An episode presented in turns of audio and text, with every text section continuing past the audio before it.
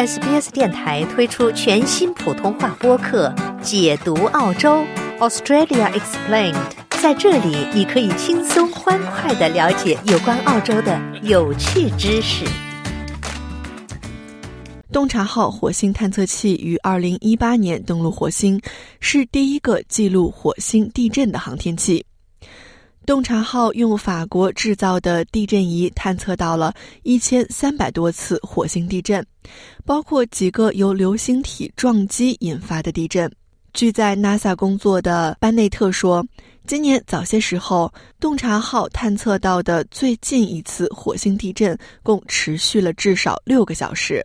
Animation that that we're bringing up here shows. 我们在这里播放的动画显示了大约两周前我们获得的最新的大型火星地震。这是此次任务探测到的最高等级的地震，这是一个五级地震。在此之前，我们看到的最大的地震等级为四级，几乎小了十倍。正如马林空间科学系统公司的波西奥洛瓦解释的那样。地震仪的数据揭示了火星的内部结构。In December of last year, a meteorite struck Mars and created. 去年十二月，一颗陨石撞击了火星，创造了我们在 MRO 任务十六年中观察到的最大的法国撞击坑。当我们将地震震中与我们从轨道和时间中确定的位置进行比较时，我们能够将这一大型地震事件与我们的大型撞击坑相匹配。这是迄今为止由地震记录和轨道观测联合检测到的最大的陨石坑。就在上周，科学家们透露，洞察号取得了另一个第一。它不仅在图片上，而且在声音上捕捉到了一个火星尘暴。幸运的是，在二零二一年，当登陆器的麦克风打开时，旋转的尘埃柱直接吹到了登陆器上。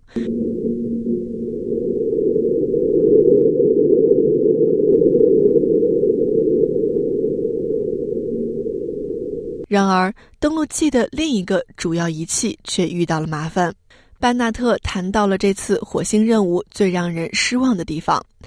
他说：“一个旨在测量火星内部温度的德国挖掘装置，从未深入到地面半米以下，远低于预期的五米。” Good news is we we learned something new about the soil of Mars. 好消息是我们了解了关于火星土壤的一些新知识。坏消息是我们无法继续深入下去，而且我们没能得到我们想得到的热源测量。我们仍然能够对这些现有的数据进行大量的科学研究，对土壤本身进行一些热测量和物理测量。但是你知道，无法获得测量用的热量，可能是这次任务最让人失望的地方。洞察号近日发回了最后一张照片，NASA 周一通过 Twitter 分享了这张照片。由于洞察号的太阳能电池板上积聚了很多灰尘。登陆器的功率水平近几个月来一直在下降。加西亚是洞察号项目的副经理，他还记得洞察号首次登陆时一尘不染的太阳能电池板。You see on the left-hand side here, this is a selfie that was taken of the lander when we first landed back in November of 2018. So that was three and a half. 你看到这里的左侧，这是一张自拍照，是登陆器在2018年11月首次着陆时拍摄的，那是三年半以前。你看，太阳能电池板是漂亮的黑色，这让我们能够从太阳那里收集能量。而且你可以看到，在着陆时，每个太阳能板大约能获得五千瓦时的能量来执行我们的任务。班纳特很高兴，尽管有挫折，NASA 还是能够绘制出火星的内部结构。Basically, we've been able to map out the inside of Mars for the very first time in history. Uh, we're able to get the uh, size of the core. 基本上，我们已经能够在历史上第一次绘制出火星的内部结构。我们能够得到火星核心的大小，我们能够对它的密度做一些了解。因此，我们能够了解核心的组成。我们已经探测到地壳的底部，我们能够确定火星地壳的厚度，而且我们已经能够探测火星的地幔。人们能够对其温度结构和矿物结构做一些研究。NASA 在火星上仍有两个活跃的漫游车，分别为自2012年以来一直在火星表面漫游的好奇号和去年年初抵达的毅力号。毅力号正在创建一个样本库，计划在火星表面留下十管新盐，作为火星车本身样本的备份。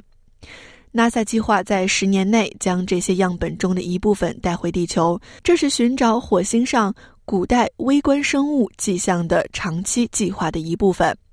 毅力号还有一个同伴，一架名为“勇气”的迷你直升机，它刚刚完成了第三十七次飞行，现在已经记录了一个多小时的火星飞行时间。想听到更多这样的故事吗？您可以通过苹果播客、谷歌播客、Spotify 或者您喜爱的方式下载收听。